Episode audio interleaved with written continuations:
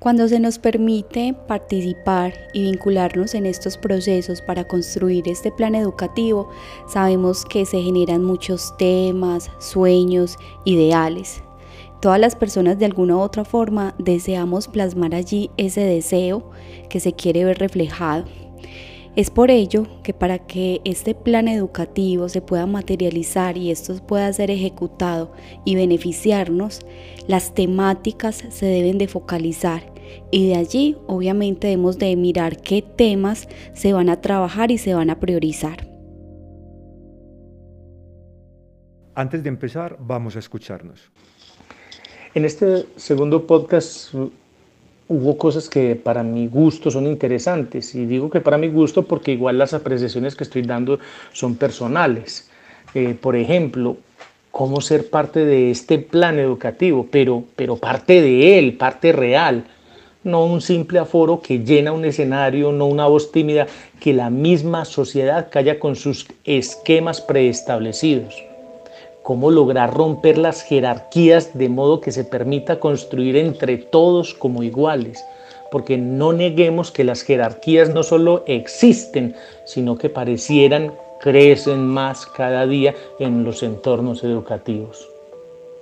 El macroproblema cuando se habla de esa débil gestión educativa del municipio, me parece increíble que se llegue a un problema tan honesto y tan real. Esa sola conclusión de ese macroproblema ilusiona con empezar algo nuevo, algo posible. Si se detecta bien el problema, pues la solución podrá vislumbrarse en el camino. Eh, se ramifican diferentes problemas en ese podcast como débiles procesos administrativos interinstitucional, poca comunicación, deterioro de las condiciones económicas, pero me parece muy interesante cuando se habla de escaso empleo de, de pedagogías disruptivas en las instituciones educativas porque éstas surgen, pero cuando surgen no se potencializan, pero ¿por qué razón? O mejor preguntar quién detiene estas pedagogías. Habrá que cuestionarnos si se detienen por egos o por qué otra razón posible, porque pedagogías disruptivas, pocas, muchas, no voy a entrar en, en esa discusión, pero sí las hay. Eh, limitados recursos de, de, inversión. Eso es claro que en la educación pública los recursos son limitados, pero también sería una invitación a pensar qué tan bien direccionados están esos recursos. Pues en este momento podríamos hablar de dotaciones tecnológicas o de conectividad, pero esa conectividad realmente está generando proyectos disruptivos para hilarlo con la idea anterior poca atención a las necesidades de la población rural en cuanto a movilidad y desplazamiento a otras oportunidades. Y nuevamente tendré que preguntarme si hay un desentendimiento de las necesidades, pero también de las oportunidades que hay en la ruralidad, porque allí hay una riqueza por explorar y de la cual se puede aprender. Pero buscamos todos los días más acercar esa ruralidad al contexto urbano. Hola, hola, bienvenidos a este tercer capítulo de este podcast y este plan educativo que hoy em, hablaremos un poco sobre una temática muy importante en este proceso de construcción del plan educativo municipal 2021-2031 y esta palabra clave es la priorización. Nos encontramos eh, con el equipo de la Secretaría de Educación Municipal, me acompaña Isabel Cristina y Aida Luz, que son psicólogas, Daniel en la producción y Sergio Palacio, quien les habla. Eh, hablamos el día de hoy eh, y queremos contarle un poco, continuando con el proceso, en relación a la priorización. Es que esa priorización para poder tener una educación idealizada en el santuario, requiere muchos esfuerzos, eh, requiere muchas actividades y muchas inversiones. Si no priorizamos, vamos a tener sobre la mesa un montón de necesidades y de actividades que por supuesto todas son importantes, pero sabemos que acordes a la realidad, al contexto, a la situación financiera, técnica, a las capacidades humanas, intelectuales que tenemos en nuestro municipio, se hace entonces muy importante la priorización.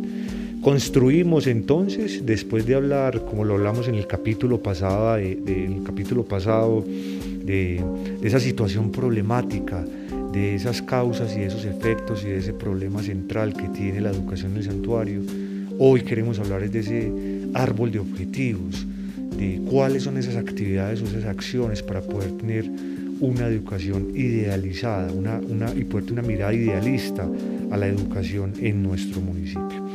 Así pues, eh, construimos con todos los actores que participaron en este proceso un árbol de objetivos y este árbol tiene un objetivo central.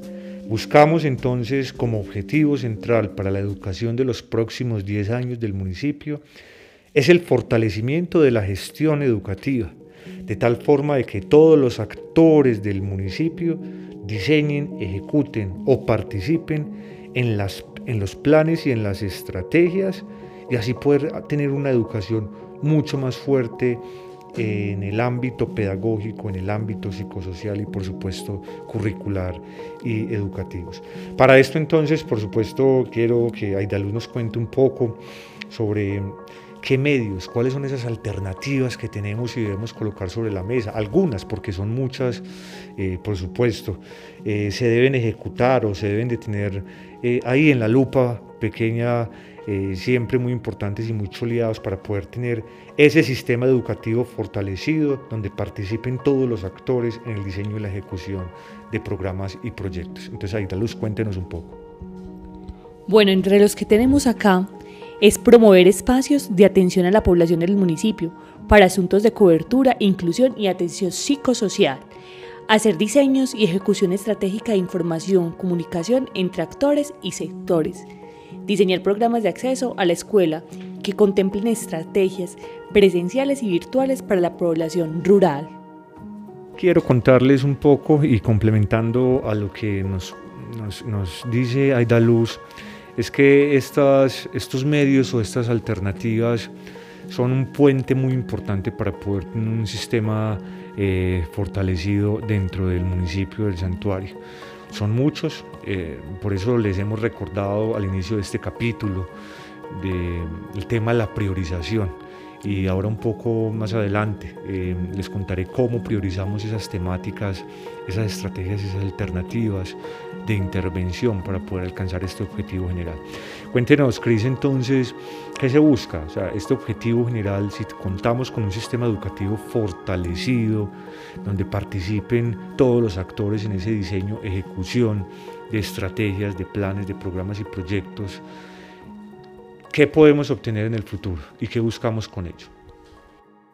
Claro que sí, Sergio. Yo creo que uno de los aspectos más importantes que hemos de tener en cuenta es que estos apuntan siempre a mejoramiento, a fortalecimiento y poder garantizar. Entonces yo creo que ustedes van a escuchar bastante estas palabras, pero es importante desde allí porque eso permite precisamente eh, alcanzar lo que se desea. Entonces dentro de ese mejoramiento están eh, los procesos de enseñanza y de aprendizaje, que estos obviamente puedan promover la motivación e interés hacia el estudio y el tránsito armónico entre grados y niveles educativos. También tenemos que obviamente la atención de las necesidades psicosociales y que esto pueda tener una cobertura amplia y que la inclusión obviamente a la población sí se pueda como eh, poder visualizar. Tenemos también mejorar obviamente la infraestructura, los espacios físicos y los recursos educativos, eh, tanto para una formación presencial como virtual, que enriquezca obviamente todos esos procesos educativos del municipio. Es muy importante también que se le pueda garantizar a la población rural la asistencia y la permanencia en las actividades educativas. Creo que este es uno de los que a mí más me gusta, me perdona que me lo tome a título personal, pero creo que a esto debemos de, de apuntar siempre para que esto genere obviamente un buen desempeño académico en los estudiantes y pues ellos puedan sentir también que para ellos hay garantías. Y finalmente también hay otro muy importante que es fortalecer esos vínculos familiares y la presencia activa de los padres de familia en los procesos educativos de sus hijos. Gracias, Cris. Eh, quiero también decirles que acá estamos haciendo un, solamente un bosquejo para que todos ustedes, las personas que nos están escuchando, tengan una idea somera de, de, qué hemos hecho, cómo lo estamos realizando. Tenemos, por supuesto, un documento con todo un proceso técnico y metodológico muy bien estructurado. Les recuerdo que Tenemos un equipo de expertos que nos han asesorado en este, en este proceso, eh, que es la Universidad Pontificia Bolivariana con su escuela de pedagogía, eh, profesionales con nivel de doctorado en investigación y que han asesorado la construcción de planes educativos de muchos municipios de Colombia. Pero además, no solamente ese equipo técnico, sino también la participación de actores municipales como es la Junta Municipal de Educación, que ha tenido la vocería y liderazgo en este proceso, y también el acompañamiento eh, a través de los diferentes instrumentos de recolección de información y de validación que hemos tenido como han sido docentes, directivos docentes, estudiantes, padres de familia, sector productivo, entre otros. Así pues, eh, invitarlos, si quieren ahondar en, este árbol de objetivos, en el árbol de problemas que hablamos el capítulo pasado, en el diagnóstico, en toda la información en detalle, no duden en escribirme o en contactarme a mi número personal, al número 300-247-2528 o al correo de la Secretaría, que es Secretaría de Educación, arroba el santuario-medio antioquia.gov.co. Me pueden pedir por ahí cualquier información para que tengan en sus manos de lo que estamos hablando y puedan darnos esa realimentación, que eso es lo que buscamos con este podcast, de que podamos escucharlos y que ustedes nos puedan decir y validar si lo que está contemplado en ese documento o lo que estamos diciendo acá corresponde a la realidad o no. Finalmente entonces, y como lo hablábamos en un principio, tenemos unas temáticas priorizadas. Eh, esto es, se requieren muchas acciones para alcanzar esos objetivos de ese árbol de objetivos y para tener un sistema educativo fortalecido en nuestro municipio. Pero si no priorizamos, no vamos a poder eh, concentrar los esfuerzos, como lo decía ahora, esos esfuerzos físicos, financieros, humanos, tecnológicos. Por eso, el año pasado, cuando hicimos esa validación en ese grupo focal donde participaron 54 actores del municipio, claves de todo el sistema educativo, logramos priorizar unas temáticas de intervención que sí o sí deben de estar dentro de un plan educativo. Y estas temáticas o estas seis temáticas se resumen en la número uno y en primer puesto o en primer lugar es el acompañamiento a docentes. La temática número dos priorizada es el aprendizaje para toda la vida. La temática tres priorizada es el fortalecimiento de procesos educativos y pedagógicos en las instituciones educativas. La número cuatro es el fortalecimiento de las vocaciones productivas del municipio. La número 5 es la inclusión y la justicia social y la número 6 es la transición educativa. Esto, después, como se los he dicho, eh, se concluye después de hablar con muchos actores y de validar metodológicamente eh, este proceso participativo. No queremos que este sea un podcast ladrillo o que sientan que los estamos sobrecargando de información. Por eso también queremos contarles un poco tras bambalinas lo que realizar este plan educativo ha significado para el municipio del santuario y para todos los actores que participamos en ello. Como lo hemos dicho en diferentes capítulos y en diferentes oportunidades, eh, la mayor dificultad, y lo digo en voz propia como secretario de Educación y líder de este proceso, eh, es el tema de la convocatoria. Eh, siempre he dicho que para cualquier proceso participativo la convocatoria es la actividad crítica y la actividad más importante, pero también la más difícil. Eh, en las diferentes fases o momentos de recolección de información, el primero el año anterior, en el segundo semestre del 2020, teníamos que recolectar unas encuestas Em, teníamos una meta de 630 personas que iban de diligenciar el instrumento. Pasado un mes, aproximadamente solo 20 personas habían hecho el ejercicio, cosa que inmediatamente nos prendió la alarma como Secretaría de Educación y nos tocó reinventárnosla e ingeniárnoslas. Aquí pues yo digo algo y lo digo también para sanar el alma y es que muchas veces, lo digo a modo personal, eh, somos los primeros en, criticar, en, señalar, pero también muchas veces eh, cuando es eh, la hora de aportar o de construir, sí nos hacemos en un segundo plano o al final de la fila. pero bueno, fuimos entonces creativos y con la ayuda de los funcionarios y los colaboradores de la Secretaría de Educación hicimos un plan de acción, creo que muy creativo. Asignamos unos grupos focales, unos grupos de atención y cada funcionario, cada colaborador de la Secretaría debía llamar unas 300 personas, entre ellas estudiantes, entre ellas docentes, entre ellas padres de familia.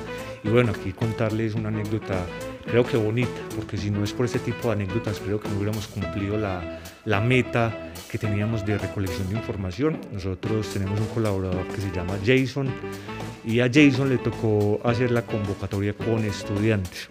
Y Jason pues de forma muy creativa empezó a convocar a través del WhatsApp pidiéndoles el favor a los estudiantes que debían diligenciar esa encuesta.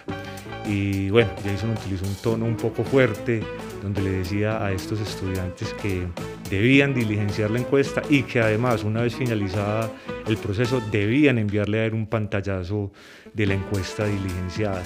Eh, sabemos pues de algunos estudiantes que muy preocupados porque creían que eso tenía algún tipo de nota o les iba a perjudicar en sus procesos académicos, le devolvían entonces a Jason el pantallazo de la encuesta diligenciada. Y bueno, como esta tuvimos muchas otras em, anécdotas bastante interesantes y difíciles eh, en algunos otros sectores, pero si no hubiera sido por este trabajo en equipo y estos esfuerzos por los diferentes eh, colaboradores que tenemos en la Secretaría de Educación, no hubiéramos logrado alcanzar esta meta de las encuestas del primer momento de la construcción del plan educativo. Queremos escucharte. ¿Consideras que los temas priorizados para este plan educativo son los necesarios o que otros podríamos incluir? Envíanos una nota de voz al número del secretario de Educación 300-247-2528. Recuerda que la construcción del nuevo plan educativo municipal es una responsabilidad de toda la comunidad educativa. Por eso te pedimos estar conectado con todos nuestros capítulos para que nos aportes con tus comentarios y juntos construyamos el plan educativo que queremos.